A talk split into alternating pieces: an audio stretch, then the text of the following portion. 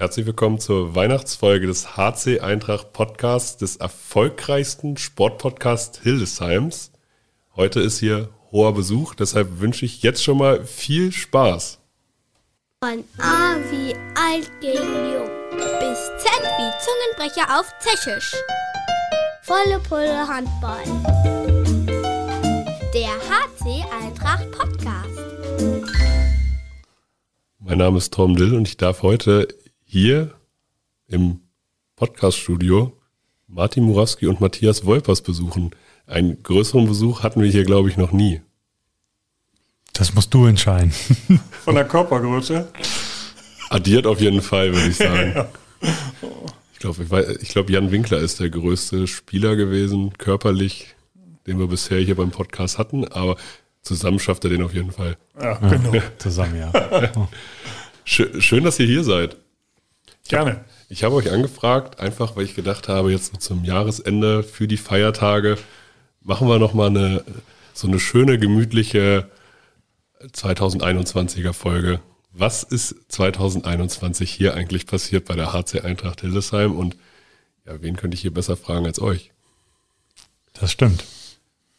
Muri, ich habe dich mal in einem privaten Kontext tatsächlich gefragt, Hast du dir die ersten zwei Jahre als leitender Angestellter, als Sportdirektor, Geschäftsführer so vorgestellt? Das ist immer die Frage, hat man eine Vorstellung oder hat man keine? Ähm, sicherlich äh, ist das Thema Corona natürlich allgegenwärtig gewesen in den letzten äh, knapp zwei Jahren. Ähm, aber diese Frage stelle ich mir ehrlich gesagt gar nicht. Was wäre, wenn gewesen? Die Situation ist, wie sie ist und ähm, ich mag das auch nicht so richtig, da jetzt permanent äh, drüber zu weinen und auch wenn es alles so schwer, sondern ich nehme die äh, Aufgabe, so wie sie jetzt gerade ist. Und sie ist schwierig, gar keine Frage, aber sie ist, ähm, das muss man auch dazu betonen, für alle schwierig, für alle Mannschaften, für alle 82 Mannschaften in der Liga, für alle Bundesligisten. Und irgendwie müssen wir da jetzt durch und wir müssen das Beste draus machen. Ich habe einfach die Hoffnung, dass wir, wenn das neue Jahr gestartet ist, ähm, genauso weitermachen können mit Zuschauern und so weiter und dann hoffentlich ohne Beschränkungen, dass wir dann da auch gut in die Aufstiegsrunde dann hoffentlich mit vollem Haus starten können. Matthias, ihr habt ja das äh, Himmelfahrts, ich nenne es jetzt mal hier Himmelfahrtskommando übernommen. Äh, HC Eintracht Ziel Projekt 2 aus 82. In, äh, wenn, wenn du jetzt vor zwei Jahren nochmal drüber nachdenkst und dich jetzt hier siehst, was hat sich für dich gut entwickelt und wo sagst du, bist du zufrieden und was muss noch besser werden? Also äh, Muri und ich wir haben ja eine Arbeitsteilung. Muri hm. mehr für den sportlichen Teil, äh, ich mehr äh, für den wirtschaftlichen Teil.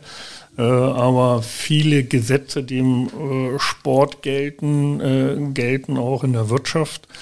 Was hat sich gegenüber den Planungen verändert? Das ist einfach das Leben in Unsicherheit. Ähm, äh, als äh, Delf Neumann und ich uns äh, zusammengesetzt haben und mal die Situation im Hildesheimer Handball analysiert haben, war von Corona noch äh, keine Rede. Äh, auch als wir an Gerald äh, Oberbeck die Zusage gemacht haben, äh, dass wir gerne sein Werk weiterführen wollen, äh, war von Corona nicht die Rede. Äh, selbst äh, als wir dann Martin Murawski eingestellt haben, war von Corona noch nicht die Rede. Ähm, und wir hatten uns schon darauf gefreut, auch auf die Herausforderung und etwas Neues zu gestalten, etwas aber auch weiterzuentwickeln. Ähm, und wir wussten auch, dass nicht alles äh, planbar ist, aber dass man äh, so dermaßen auf Sicht fliegen muss, also äh, fast wöchentlich äh, eine neue Situation hat, äh, auch in der äh, wirtschaftlich, das konnte keiner voraussagen. Und wir sind froh, und da muss ich sagen, ähm, dass das bisher sehr gut funktioniert hat, dass wir auf ähm, unsere Sponsoren äh, uns verlassen können, die uns auch durch die Corona-Zeit getragen haben. Äh, das sind im Wesentlichen auch die Sponsoren, die schon die alte, HT, äh, die alte Eintracht äh, unterstützt haben, die hier wirklich äh, ganz eng äh, die Gesinnung Handball auch vorantragen. Und auch unsere Dauerkarteninhaber will ich da auch nicht vergessen. Auch da äh, sind wir dankbar darüber, dass die sich auch in großer Zahl ähm, ja, den neuen Aufgaben auch jetzt in Corona-Zeiten äh, gewidmet haben und äh, uns da sehr, sehr gut unterstützen. Ohne dieses Umfeld äh, würden wir hier gar nicht sitzen. Äh, ohne diese äh, wirtschaftliche Basis könnten wir unser Ziel auch gar nicht erreichen. Für mich äh, als Semi-Außenstehender ist es trotzdem immer unglaublich spannend zu beobachten, was für Herausforderungen man sich da eigentlich stellen muss. Es ist ja einmal, ja okay, ich äh, stelle einen Kader zusammen, der möglichst äh, sportlich attraktiven Handball spielt und am besten noch erfolgreichen Handball spielt. Und zeitgleich muss ich ja hier die äh, lokalen Sponsoren dazu animieren, das Geld, was sie zur Verfügung haben, für ein Sponsoring in den Handball zu investieren, obwohl sie sich wahrscheinlich gerade ganz andere Sorgen haben, um es so platt auszudrücken. Und es ist ja keine Selbstverständlichkeit, dann zu sagen, ja, okay, ich bleibe bei einem Sponsoring immer noch dabei. Und so wie ich das im, raushöre, auch ohne Wenn und Aber oder größere, größeres äh, Überreden, sondern das ist man macht halt Handball, man gehört zum Handball und man bleibt da auch sozusagen bei der Stange, auch in dieser schwierigen Zeit. Ähm, nicht überreden, sondern versuchen zu überzeugen, dass ja. auch ein Gegenwert mhm. äh, da ist für die Sponsoren. Äh, klar gibt es auch Hildesheimer Unternehmen, die nur regional unterwegs sind und die sagen, wir sind hier bekannt. Mhm. Äh, das äh, Sponsoring ähm, ist dann nochmal äh, das Sahnehäubchen, aber ist nicht so äh, das, das Entscheidende. Aber sie akzeptieren schon auch ähm, dass dahinter mehr steckt. Es geht nicht nur um Punkte, es geht nicht nur um die Profimannschaft, sondern es geht um Leuchtturmprojekte, sportliche Leuchtturmprojekte in Hildesheim, äh, die hier unterstützt werden, weil es auch immer in den Breitensport äh, hineinstrahlt. Äh, jeder äh, Jugendliche oder jedes Kind, was Sport treibt, hat auch in seiner Sportart äh, Idole. Die kommen in der Regel immer aus dem, aus dem Profisport und äh, denen wird dann nachgeeifert. Das heißt, für uns ist das ähm, äh, nicht nur platt, äh, dass wir eine Mannschaft in die zweite Liga führen wollen, sondern eigentlich hier in der Region Handball unterstützen stabilisieren und weiter ausbauen wollen. Das ist einfach unser, unser Ziel dabei. Ja, ne, also weil theoretisch könnte man sonst ja, wie man das ganz einfach kennt, ähm, irgendwo so eine, ja, einen Verein aus dem Boden stampfen, da viel Geld versenken und dann sagen, okay, das ist jetzt der Erfolg. Sondern aber hier, das funktioniert ja in Hildesheim nicht. So, was die Akzeptanz angeht, man hat in Hildesheim ja äh, auch, Handball hat ja Tradition. Die Menschen äh, leben Handball. Wie war das für dich, Muri, jetzt als, äh, ja, als sportlicher Leiter, als Sportdirektor, Schrägstrich Geschäftsführer, äh, das alles so mitzukriegen? Diese Leidenschaft Handball in Hildesheim. Na gut, ich durfte sie ja schon als Spieler miterleben, ähm, in der zweiten Bundesliga damals noch, in der Saison äh, 2012, 2013. Und das war ja auch so ein bisschen an dem, wo ich mich lang gehangelt habe, macht das Sinn für mich und macht das keinen Sinn. Und ich finde, da gibt es immer so, so zwei Sichtweisen auf dieses Ganze. Also und, und da habe ich so ein bisschen mein Revue passiert äh, von, von meiner sportlichen Karriere. Man kann immer, finde ich, einsteigen mit einem Bundesligisten und dann seine Karriere als Jungspieler starten und sozusagen so zweiter oder dritter Mann sein und dann immer von rechts und links so ein bisschen seitlich drauf gucken und sagen, oh, das würde ich anders machen oder das äh, würde ich dann in der Zukunft anders machen. Und äh, ich bin ja genau diesen Weg gegangen von Jugendspieler direkt in die Bundesliga, ohne diesen Zwischenstep. Und das war sozusagen mein Resümee aus meiner sportlichen Karriere, dass ich gesagt habe, ich glaube, das war nicht der richtige Weg. Ich habe einmal gesagt, ähm, ich glaube, der Weg über die zweite Mannschaft, dritte Liga, zweite Liga und dann sich in der ersten Liga etablieren, Schritt für Schritt, wäre, glaube ich, für mich der richtige Weg gewesen. Und das habe ich mir so ein bisschen geschworen. Genauso möchte ich es dann später beruflich im Prinzip auch machen. Man hätte jetzt sicherlich irgendwo hin äh, zum Bundesligisten gehen können, wäre da der Assistent vom Geschäftsführer gewesen und hätte sich damit drauf geguckt und in fünf, bis zehn Jahren hätte man sich dann irgendwann mal ein eigenes Projekt gesucht. Ich wollte aber von Anfang an jetzt irgendwie Verantwortlichkeit haben und das Projekt von Anfang an mitgestalten können, damit es eventuell dann auch so ein Stück weit äh, meine Handschrift trägt. Und ich glaube, das ist mir hier in Hildesheim äh, gegeben und ähm, das möchte ich nutzen und das möchte ich fortführen. Bei eigener Handschrift hat Matthias Wolters gerade genickt. Auf un, äh, ich weiß nicht auf unbewusst, aber das, da kam viel Zustimmung gerade. Ja, äh, da ist viel äh, Zustimmung dabei. Ich sehe mich äh, allein schon aus äh, Altersgründen eher äh, als Unterstützer und Berater äh, von Muri. Ähm, und klar, in wirtschaftlichen Fragen äh, ist die Unterstützung größer äh, als im Sport. Aber es sind auch äh, Mentalitätsaufgaben, es sind Führungsaufgaben. Wie führt man in welcher Situation eigentlich? Äh, und äh, Muri ist äh, die erste Führungskraft in unserer GmbH und ähm, führen in unsicheren Zeiten, ne, kenne ich auch wieder aus der Wirtschaft, ist schon schwieriger, als wenn eitel Sonnenschein herrscht und äh, äh, genügend äh, Geld da ist und man im Erfolg äh, ähm, äh, im Unternehmen dabei ist. der wahre Charakter zeigt sich in der Krise äh, wahre Charakter einer Führungskraft. Äh, da muss äh, viel mehr kommuniziert werden, da muss man viel mehr näher dran sein an den, auch an den Mitarbeitern. Ähm, er muss die Mitarbeiter mitnehmen, erläutern, warum etwas vielleicht nicht geht, wenn die Spieler äh, einen Wunsch haben. Äh, und äh, da äh, muss ich schon sagen, macht Muri das äh, exzellent, ähm, äh, wie er da auch vorangeht und auch unangenehme Sprech Gespräche nicht scheut.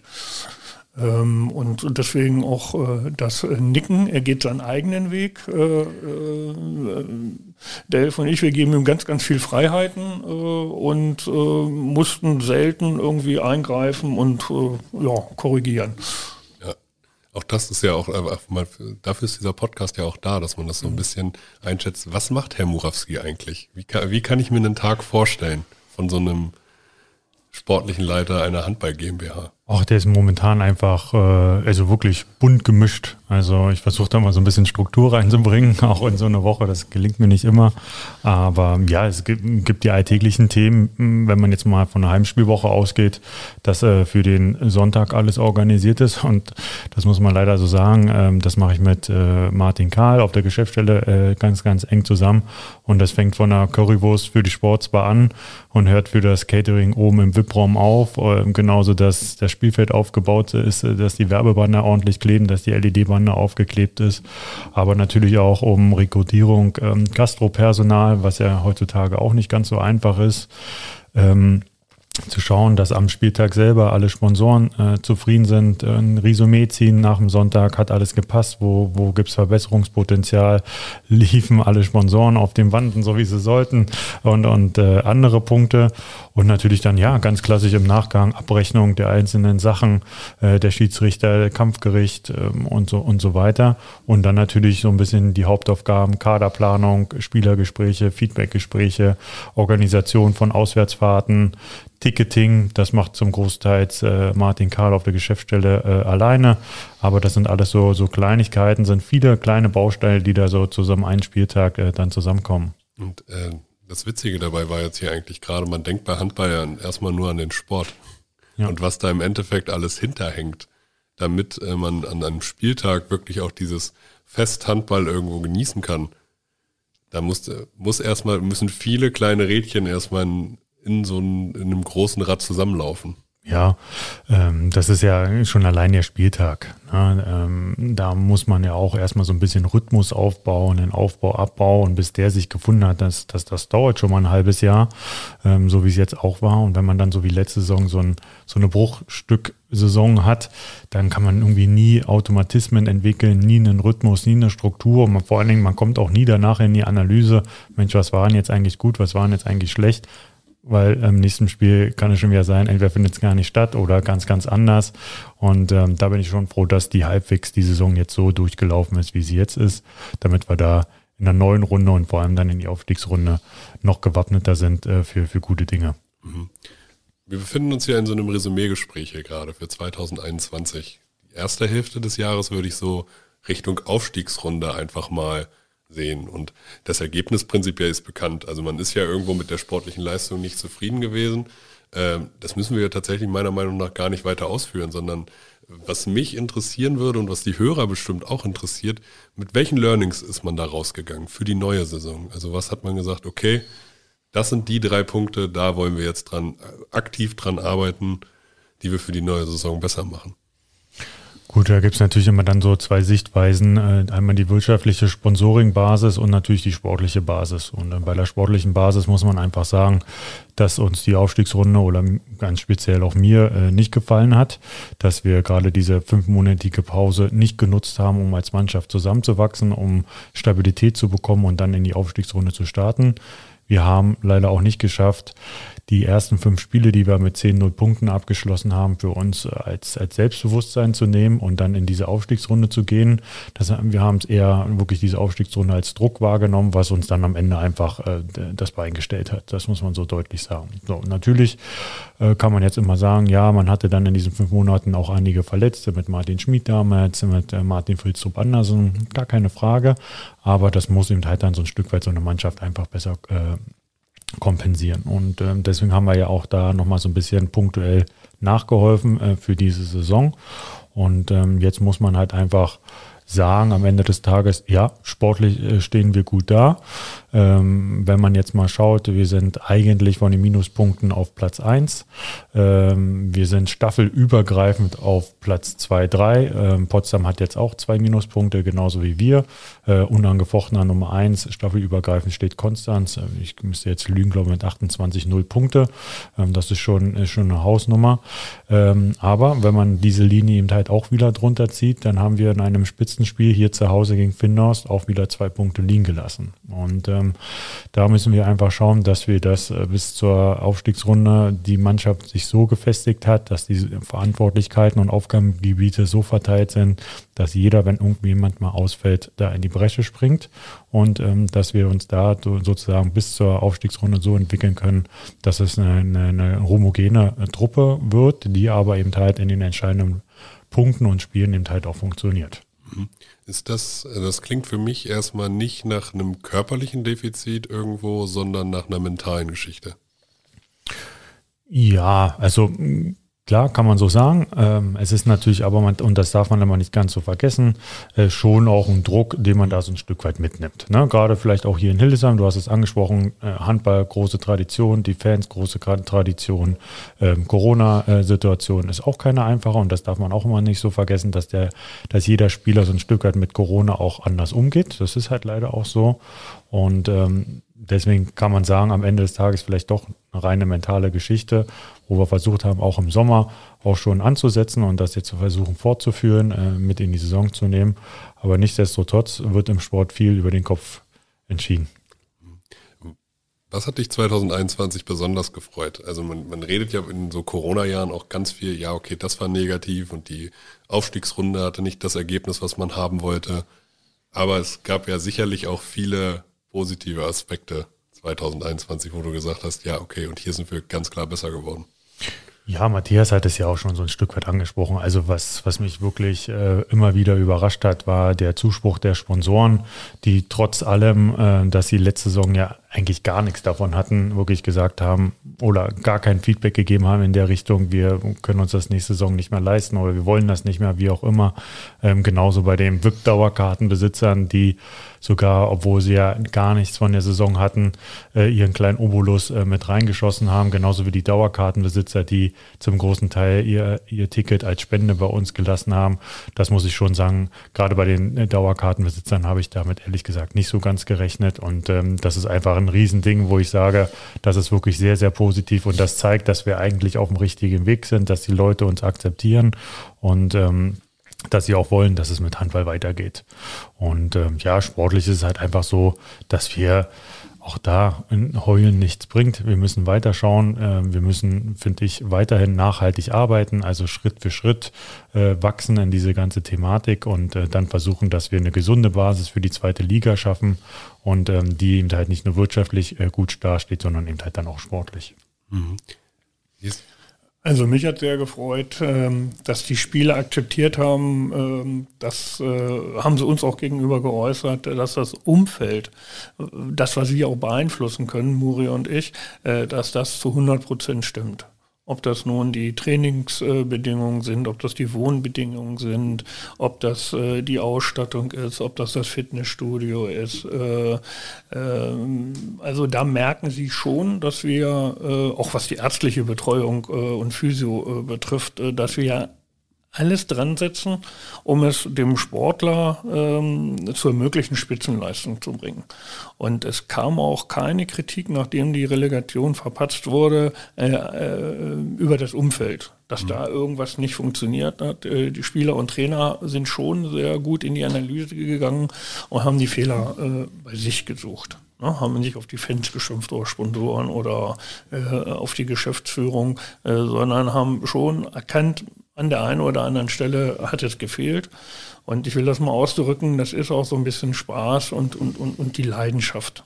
Der Spaß kommt natürlich mit dem Erfolg, äh, gar keine Frage. Und die Mannschaft war eben auch noch nicht so stabil, noch nicht so eingespielt nach der langen Zeit, ähm, dass sie in der Relegation eine größere Rolle spielen können. Wobei auch externe Trainer oder externe Beobachter eigentlich immer sagen, die Mannschaft hat das Potenzial. Die Mannschaft hat auch das Potenzial, in der zweiten Liga die, die, die Liga zu halten. Aber es ist nun mal dieser enge Flaschenhals und da müssen dann in der Relegation bei jedem Spiel Spitzenleistung gebracht werden. Eine Durchschnittsleistung äh, wird dort nicht ausreichen. Und für eine Spitzenleistung, da muss eben auch der der Kopf frei sein, muss die Mentalität stimmen, muss ich eben Vertrauen als Spieler in mich selbst haben, äh, also Selbstvertrauen. Ähm, äh, äh, auch entwickeln, ähm, auch äh, Ängste vielleicht überwinden, ne? also äh, dann nur mit Fehlervermeidung zu spielen, äh, nur den sicheren Pass zu spielen äh, oder nur langsam zu passen, damit der Ball eben auch ankommt, das ist dann in der Relegation falsch, sondern da muss man auch Risiken eingehen, ähm, auch das kennt man aus der Wirtschaft, auch in der Wirtschaft muss man Risiken eingehen, um erfolgreich zu sein. Wenn man nur das macht, was alle alle anderen machen. Äh, Standard und bloß nicht angreifbar werden und äh, alle Vorschriften äh, zu 110 Prozent äh, erfüllen, äh, das, das, das wird nicht reichen, sondern da muss man, ne, hier unser Nachbarverein in Bremen, da ist ja mal die kontrollierte Offensive ähm, erfunden worden. das ist in der Wirtschaft so, ich muss Risiken eingehen, aber ich muss auch bewusste Risiken eingehen. Ich muss wissen, welche Risiken ich eingehe. Und das gilt für den, für den Sport genauso. Und da äh, wünsche ich mir, dass äh, in der Mannschaft mehr äh, die Mentalität von Marco Matic äh, auch da ist. Den haben wir äh, in der Relegation auch so ein bisschen als, äh, äh, oder auch die Zuschauer als Buhmann ausgemacht. Er war ganz frisch äh, in die Mannschaft gekommen und hat dann eben äh, auch ein paar Fernwürfe äh, aus dem Rückraum immer übers Tor gezogen. Äh, mittlerweile ist er äh, äh, ein absoluter Motor einer Mannschaft, trifft immer, immer häufiger. Und das ist so jemand, äh, dem man das nicht ansieht, wenn er mal einen Fehlwurf macht. Ne? Dann kommt eben der nächste äh, Versuch. Bei anderen Spielern hat man den Eindruck, die machen einen Fehlwurf und dann äh, werfen sie eben nicht mehr aus dem Rückraum, weil sie äh, eben keine Fehler, keine Risiken eingehen wollen. Ähm, jetzt gerade letzten Sonntag hatte ich aber den Eindruck, ähm, äh, im letzten Heimspiel, äh, insbesondere dann in der zweiten Halbzeit, äh, dass da plötzlich, äh, hatte ich so das, das Gefühl, so Spielfreude aufkam. Ne? Man hat gemerkt, ja, okay, wir sind zwar noch nicht weit, äh, weit äh, weg, was die Tore betrifft, aber äh, da wurde auch schnell gespielt, da wurde auch mal äh, ein verworfen, trotzdem der nächste wurde wieder sensationell versing, versenkt. Also äh, da hatte ich das erste Mal so dieses, dieses äh, Gemeinschaftsgefühl in der Mannschaft. Und wenn wir da uns noch weiterentwickeln und dann natürlich unsere Verletzten noch dazukommen wieder, dann bin ich eigentlich ganz optimistisch äh, für die Aufstiegsrunde. Also das ist vielleicht gar nicht verkehrt, wenn wir diese Saison ein bisschen unterschätzt werden, weil wir eben äh, im letzten Jahr nicht geliefert haben. Äh, äh dann sind wir nicht der Top-Favorit, äh, aber vielleicht können wir ja überraschen. Ja, und das ist halt, also man geht ja hier grundsätzlich erstmal davon aus, dass hier die professionellen Strukturen da sind. Das, da, so würde ich das jetzt mhm. gerade zusammenfassen, dass man als, als Sportler in Hildesheim oder bei der HC Eintracht Sportler sein kann und nicht noch äh, dass äh, die Trainingsevents mitplant, dann gibt's jemanden, der äh, kümmert sich noch irgendwo um die Öffentlichkeitsarbeit mit, dann schreibt Spieler XY noch den Spielbericht. Es kennt jeder, glaube ich, auch in höheren Ligen diese Strukturen, dass äh, ein Spieler nicht nur Spieler sein kann, sondern hinterher, sei es die Trikots selber wäscht. Mhm. sondern das ist ja alles bei der HC Eintracht nicht der Fall, sondern man hat hier professionelle Strukturen und auch mindestens Zweitligastrukturen, so würde ich es jetzt erstmal so behaupten. Da braucht man sich wahrscheinlich vor keinem Zweitligisten verstecken. Und das ist auch das Gefühl, was ich so aus der Mannschaft mitnehme, wenn ich äh, mal auf einem kurzen Schnack irgendwo was höre, dann ist das das, was, was noch nie jemand irgendwo bemängelt hat, sondern mhm. selbst Spielerberater kommen auf die Spieler zu und sagen, oh, das ist aber, das ist ja hier besser als bei gestandenen Zweitligisten. Mhm was sie hier als Umfeld vorfindet. Das ist ja auch als Feedback erstmal relevant. Ja, und ich glaube auch, also das ist zumindest mein Ziel, dass es genau ähm, das ein Ansatzpunkt ist, um Spieler für uns zu überzeugen. Also wir sind ja gerade, ob wirtschaftlich oder auch sportlich, in dieser genau in diesem Zwiespalt äh, dritte, zweite Liga. Äh, wir suchen Spieler, die Zweitliga-Format haben, jetzt aber wahrscheinlich schon in der dritten Liga. So, und da muss man eben halt, da kann man nicht nur äh, über die harten Faktoren, sprich äh, Gehalt, immer überzeugen, sondern muss eben halt auch so ein bisschen mit dem drumherum kommen. Und ich glaube, das wird auch über die nächsten Jahre ein wichtiger Aspekt werden. Genauso ist es andersrum bei den Sponsoren, dass man sagt, guck mal, eine, eine gewisse Struktur gibt es schon. Wir wollen natürlich aber noch mehr und diese Struktur muss für die zweite Liga so und so aussehen. Dabei könnt ihr uns helfen und würdet ihr das machen. Und ich glaube, das sind so zwei Wege-Argumente, die auf jeden Fall dann auch schon ein bisschen da sein müssen. Das ist heutzutage, finde ich, einfach so. Das hat sich mit der Generation auch so ein bisschen ergeben, dass wir immer wieder äh, in, in Vorleistung gehen müssen, immer schauen müssen, dass wir eben halt vorne wegmarschieren, damit die anderen mit uns mitkommen. Und äh, das wird immer ein großes Überzeugungsargument äh, sein für uns. Thema Kooperation und Zusammenarbeit.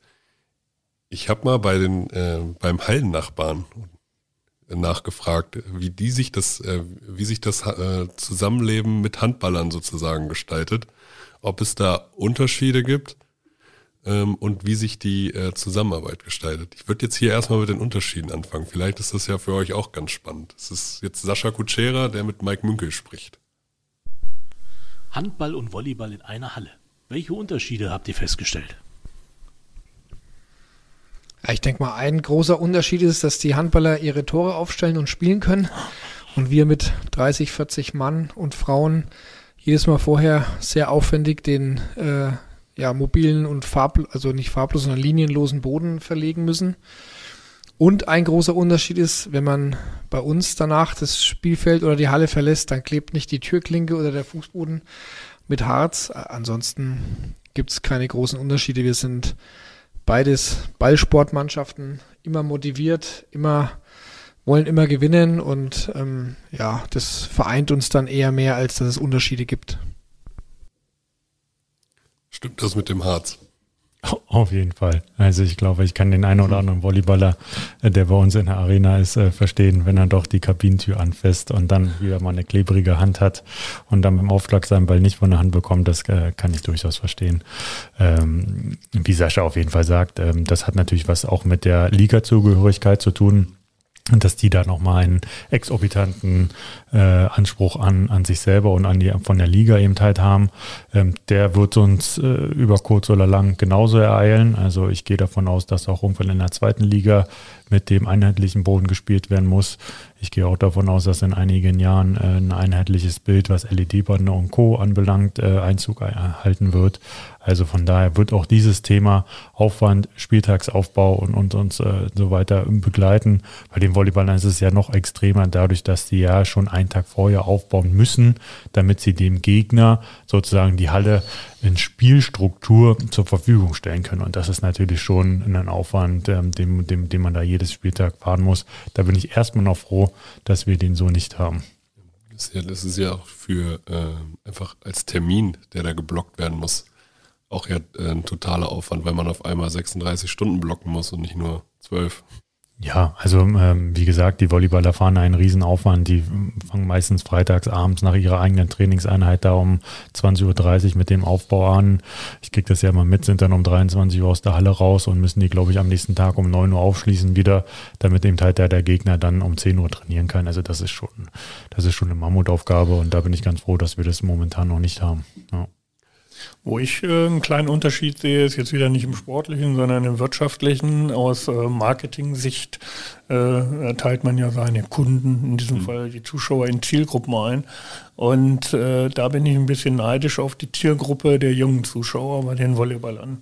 Handball, mhm. da können wir stolz drauf sein, äh, auch aufgrund der Tradition in Hildesheim hat eher äh, ältere Zuschauer. Der Altersdurchschnitt wird bestimmt 20 Jahre oder 15 Jahre höher sein als äh, bei den Volleyball-Zuschauern. Und da wollen wir äh, auch ein bisschen ansehen, äh, äh, äh, wollen wir sehen, dass wir das ein bisschen ausgleichen, insofern, dass wir auch für die jüngeren Zuschauer attraktiv werden vom Handball her funktioniert immer dann, wenn äh, fußballlose Zeit ist. Dann äh, freuen wir uns natürlich, wenn dann auch mal ein paar äh, Fußballmannschaften mit in der Halle sind und sich unsere Spiele angucken. Aber äh, insbesondere so ähm, die 20 bis 40-Jährigen, äh, also da hätte ich gerne, ich weiß nicht, ob das nur in Hildesheim so ist, aber hätte ich gerne äh, mehr von auch in der Halle.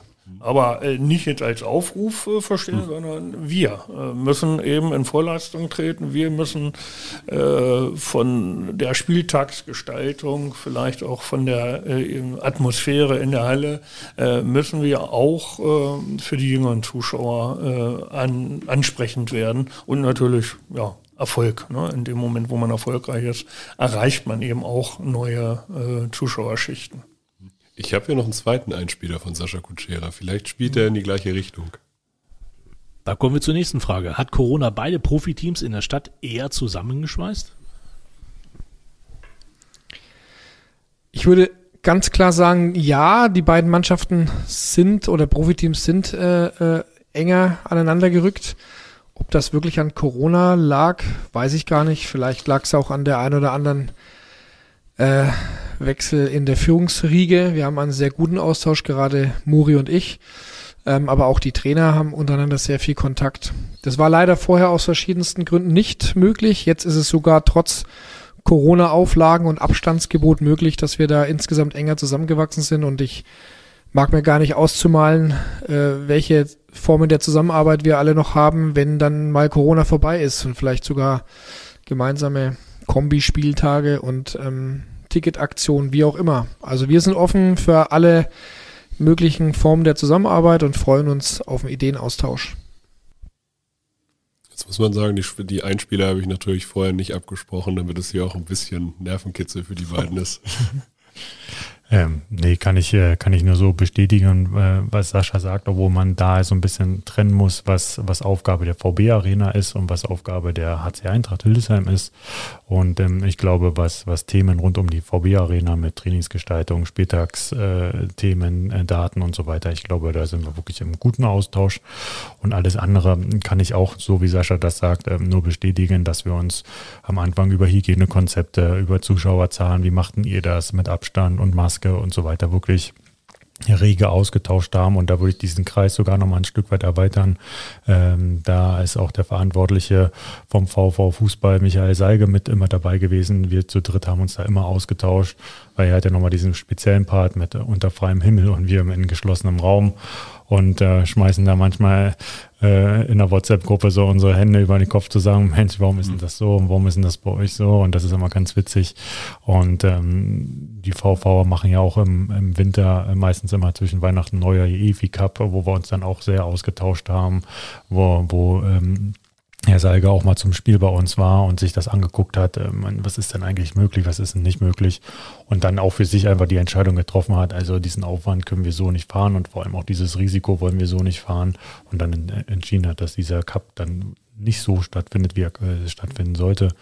Und ähm, ich hoffe auch, dass, dass wir da mehrere Themen in der Zukunft äh, zusammenbringen, ob, äh, wie, wie Sascha sagt, Kombi-Ticket, Wochenendticket mit Fußball, Volleyball und so weiter zusammen. Das wäre schon, wäre schon klasse. Und ich bin da mal so von der Überzeugung her, alles andere macht auch keinen Sinn. Also wenn wir drei jetzt irgendwie gegeneinander arbeiten würden, ich glaube, da gibt es dann nur drei Verlierer anstatt zwei Gewinner. Es gab auch mal Zeiten, da war das in Hildesheim sicherlich anders, würde ich jetzt mal sagen. Ich würde sogar den, also ich als Footballer muss natürlich den äh, Weg hier von vier großen Mannschaften gehen. Ähm, da die Invaders jetzt auch in die zweite Liga aufgestiegen sind. Ähm, bei einer Stadt von jetzt knapp 100.000 Einwohnern, einem Einzugsgebiet von, sagen wir mal, 250.000 äh, Menschen, die jetzt irgendwo mal zum direkten Einzugsgebiet des Landkreises zählen, macht es das nicht unglaublich schwer, ähm, was die Zuschauerzahlen angeht, aber auch das, die äh, Sponsoring-Zugehörigkeit, dass sich bei einzelne Sponsoren halt ein Team aussuchen und nicht alle vier? Und äh, wäre es nicht ein Vorteil sozusagen, wenn man eine, einen großen Verein hätte? Oder, oder macht es die Vielfalt der Sportstadt aus? Oder kann diese die Vielfalt halt ein Vorteil sein? Also die Erfahrungen, die wir gemacht haben, sind ähm, tatsächlich so, dass die Sponsoren ja nicht eine anonyme Firma sind, sondern häufig eben die Firmenchefs. Und äh, die Firmenchefs haben auch eine gewisse Affinität zu einer Sportart. Und äh, manche natürlich auch äh, durch, durch Handball äh, erst dazu gekommen, äh, weil wir es angesprochen haben, dann sich ein paar Spiele angesehen haben und dann als Sponsor dabei sind. Aber im Wesentlichen ist das schon eine gewisse äh, Affinität. Und wenn es mal Wechsel an den Firmenspitzen geht, insbesondere äh, bei, bei den öffentlichen Unternehmen, äh, kann das auch ganz schnell in eine andere Richtung äh, äh gehen. Äh, bei den inhabergeführten äh, Unternehmen wird das häufig auch, auch, auch dann weitergetragen, diese Affinität, weil die Firmenchefs vielleicht ihre Kinder oder Familie sowieso schon mit, äh, mitgebracht haben. Also von daher bin ich äh, auch an der Stelle eher äh, noch für einen gewissen Wettbewerb. Äh, ähm, um die Gunst von Sponsoren. Weil äh, ansonsten ist das so eine, ja, so eine Alimentierung, äh, sage ich mhm. mal so. Ne? Man, man, bekommt sein Geld und macht ein bisschen was. Nein, es muss auch eine ordentliche Gegenleistung sein. Es muss ein ordentliches Marketing dahinter stecken, ein gutes Sponsoring-Konzept. Es müssen die sportlichen Leistungen stimmen. Äh, auch die Spieler müssen wissen, ne? wir kriegen hier nicht irgendwie Sponsorgelder zugeteilt, sondern wir müssen uns die hart erarbeiten. Ähm, und ein weiterer Schritt auch, äh, dass wir, wenn man dann höherklassig spielt, auch tatsächlich über ähm, äh, äh Sponsoren aus anderen Regionen nachdenkt die überregional unterwegs sind, Unternehmen und dass man noch versucht, äh, die zu gewinnen. Äh, da sind wir eigentlich auf einem guten Weg, haben da Vorbereitungen getroffen, äh, aber durch Corona war natürlich die Sponsoring-Akquise oder die Sponsoren-Akquise auch eingeschränkt weil die Unternehmen auch alle gesagt haben, hey, Unsicherheit, warte mal ab, gucken wir mal nächstes Jahr, äh, steigt erstmal aus äh, in die zweite Liga, macht erstmal aus eigener Kraft, äh, geht mal in Vorleistung, äh, mhm. dann sind wir auch dabei. Also von daher glaube ich, dass man insgesamt eine gute Perspektive hat und bin eher für einen Wettbewerb auch äh, dann um die Publikumsgunst, genauso wie äh, ein Wettbewerb um die Sponsoren. Wie ist, wie ist das für dich, Mori, vom Gefühl her? Befruchtet sich das alles gegenseitig? Ja, auf jeden Fall. Also da bin ich mir schon, bin ich schon überzeugt von, ähm, wie, wie Matthias sagt. Es gibt immer einige Sponsoren, die würden das immer in den Handball stecken, andere Sponsoren, die würden das immer in den Football, in den, in den Football, in den Volleyball oder eben halt in den Fußball stecken. Also ich glaube, das teilt sich schon sehr, sehr gut auf. Ähm, ähm, Sascha mit den Volleyballern hat eben halt einfach das, das Glück momentan, dass sie überregional noch ein bisschen mehr ansprechen können auf, auf, aufgrund ihrer Bundesliga-Zugehörigkeit. Wir sind mit den Footballern und Fußballern und, und, und Handballern wahrscheinlich eher noch so regional äh, angesiedelt. Daran arbeiten ja aber die Handballer, dass es besser wird und wir auch in die Bundesliga kommen. Ähm, von daher glaube ich, ähm, dass wir da alle auf einem, auf einem guten Weg sind. Gibt es für 2020 schon konkrete Pläne, wo ihr sagt, okay, das sind jetzt 2022. Zwei, zwei, oh, 2022. Ich habe neulich da, darüber gesprochen, dass die letzten zwei, drei Jahre einfach, was Jahreszahlen angeht, einfach komplett innerlich übersprungen habe und ab und zu noch davon rede, 2020, 2021, das ist für mich alles eins. Das ist so eine Corona-Zeit. Nächstes Jahr ist 2022. Gibt es da konkrete Pläne, wo man jetzt schon sagen kann, ja, okay, da arbeiten wir einmal sportlich dran, aber auch wirtschaftlich dran? Ich würde sagen, wir fangen mit sportlich an. Na gut, also wir müssen natürlich auch jetzt wieder den, den Status quo äh, sehen und ähm, da haben wir natürlich jetzt auch schon in den letzten ein, zwei Monaten, sprich ab November, damit angefangen, wie ist sportlich gerade die Situation, wie ist die Spielersituation, wo sehen wir Handlungsbedarf, wo sehen wir keinen Handlungsbedarf? Und gehen natürlich da jetzt auch auf den verschiedenen Positionen durch und dann ab neuen Jahr in explizite Planungen, gar keine Frage. Ähm, und das zieht sich natürlich durch, durch andere Felder natürlich ebenso. Wie können wir uns marketingtechnisch besser oder neu aufstellen? Ähm, wo sind Bereiche, die wir bisher noch gar nicht genutzt haben? Ähm, Im Ticketing-Bereich, Ticketing-Aktionen, was auch immer, da eben halt so ein bisschen mit reinspielt. Was können wir dann auch im neuen Jahr, wenn hoffentlich nicht äh, die Rahmenbedingungen etwas bessern durch Corona eben halt dann auch ansetzen? Also das ist, da gibt es so viele Themen, so viel Zeit haben wir, glaube ich, heute gar nicht, die wir so ein bisschen für uns ausgemacht haben, wo wir auf jeden Fall angreifen wollen, definitiv. Also Fakt ist, äh, dass wir unser Ziel nicht aus den Augen verloren haben. Äh, und unser Ziel ist äh, natürlich Aufstieg in die zweite Liga, gar keine Frage. Da setzen wir alles dran. Da muss an vielen Stellschrauben gedreht werden. Und ähm, wir wollen ähm, ja, den Handball in, in, in Hildesheim generell attraktiver machen. Und das ist nicht nur der Profi-Handball, sondern natürlich äh, arbeiten wir, wenn wir eben äh, enge Zusammenarbeit mit Sponsoren oder mit anderen Vereinen gesprochen haben, müssen wir auch an unseren eigenen Verein denken. Das heißt, auch dort, äh, glaube ich, äh, hat Fortschritte gegeben, enge Zusammenarbeit mit dem Hauptverein in äh, Eintracht Hildesheim. Eintracht Hildesheim über 6000 ähm, äh, Mitglieder, einer der größten Vereine hier in Norddeutschland, auch mit einer professionellen professionellen Struktur äh, äh, versehen. Auch dort äh, muss man, glaube ich, äh, die Bande ähm, enger sehen. Ne? Allein, äh, wenn man sagt 6000 Eintracht-Mitglieder, ne? dann muss, noch, muss es doch möglich sein, 1000 davon beim Heimspiel in der Halle zu haben. das sind alles Überlegungen, wie man da auch äh, die Köpfe äh, zusammenstecken können und äh, wie wir da gegenseitig vielleicht auch profitieren können. Die Grizzlies haben euch auch ein paar Wünsche geschickt. Und zum Schluss noch die Wünsche für 2022. Ja, zunächst möchte ich natürlich den Handballern äh, viel Glück äh, wünschen und ein erfolgreiches Jahr für ihre Mission Aufstieg. Wir drücken die Daumen. Wir sehen es definitiv nicht als Konkurrenzteam in der Stadt an, sondern wir freuen uns, wenn weitere Mannschaften hochklassigen Sport anbieten. Wir schauen gerne auch selber zu. Also wir drücken euch die Daumen, bleibt alle gesund. Weiterhin wünschen wir uns natürlich für beide Teams eine volle Arena, immer tolle Stimmung, ohne Verletzungen, alles Gute. Würdet ihr das so unterschreiben? Also ich von meiner Seite auf jeden Fall. Unbedingt. Volle Arena ist immer gut. Also bin dann auch schon ein paar Tage dabei, auch damals in meiner Funktion bei der Sparkasse Hildesheim. Äh, das waren äh, tolle Spiele in der Vergangenheit in der Halle 39. Jetzt natürlich noch komfortabler in der Volksbank Arena. Und äh, ich würde mich freuen, wenn wir irgendwann auch nicht nur mal ein Spiel zu einem Spitzenspiel, sondern häufiger da über 2000 Zuschauer sehen können, wenn sich das etablieren würde. Mhm. Wir können ja zum Abschluss, wir müssen nämlich ein bisschen zum Ende kommen tatsächlich. Ähm, wir, sind, wir sind schon 43 Minuten gerade in der Aufnahme. Ähm, zum Abschluss ein bisschen wünscht ihr was spielen. Das, jeder von euch hat drei Wünsche für 2022, die Richtung HC Eintracht gehen sollten. Okay. E egal ob sportlich, wirtschaftlich, marketingtechnisch, komplett offen. Dann würde ich anfangen. Ja, also sportlich natürlich äh, dass wir in die Aufstiegsrunde und damit dann auch äh, die Chance haben zum Aufsteigen und, äh, und das ist viel wichtiger, den letzten Schritt dann auch in der Aufstiegsrunde machen und auch aufsteigen werden. Ähm, wirtschaftlich ähm, würde ich mir wünschen, dass wir die Basis so erhalten können und uns auch hier im nächsten Jahr in, in 2022 wirklich Schritt für Schritt und vor allem gesund ähm, weiterentwickeln können.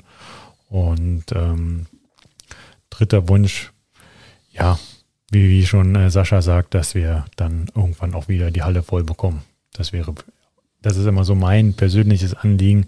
Das eine ist immer so, die Halle voll kriegen, damit es wirtschaftlich wieder gut läuft. Das ist so, finde ich, immer ein Punkt äh, der ganzen Thematik. Aber ich äh, gönne den Jungs das vor allem auch. Also ob Trainer, ob Spieler, die haben das echt verdient. Die haben letztes Jahr, also letzte Saison hart gearbeitet.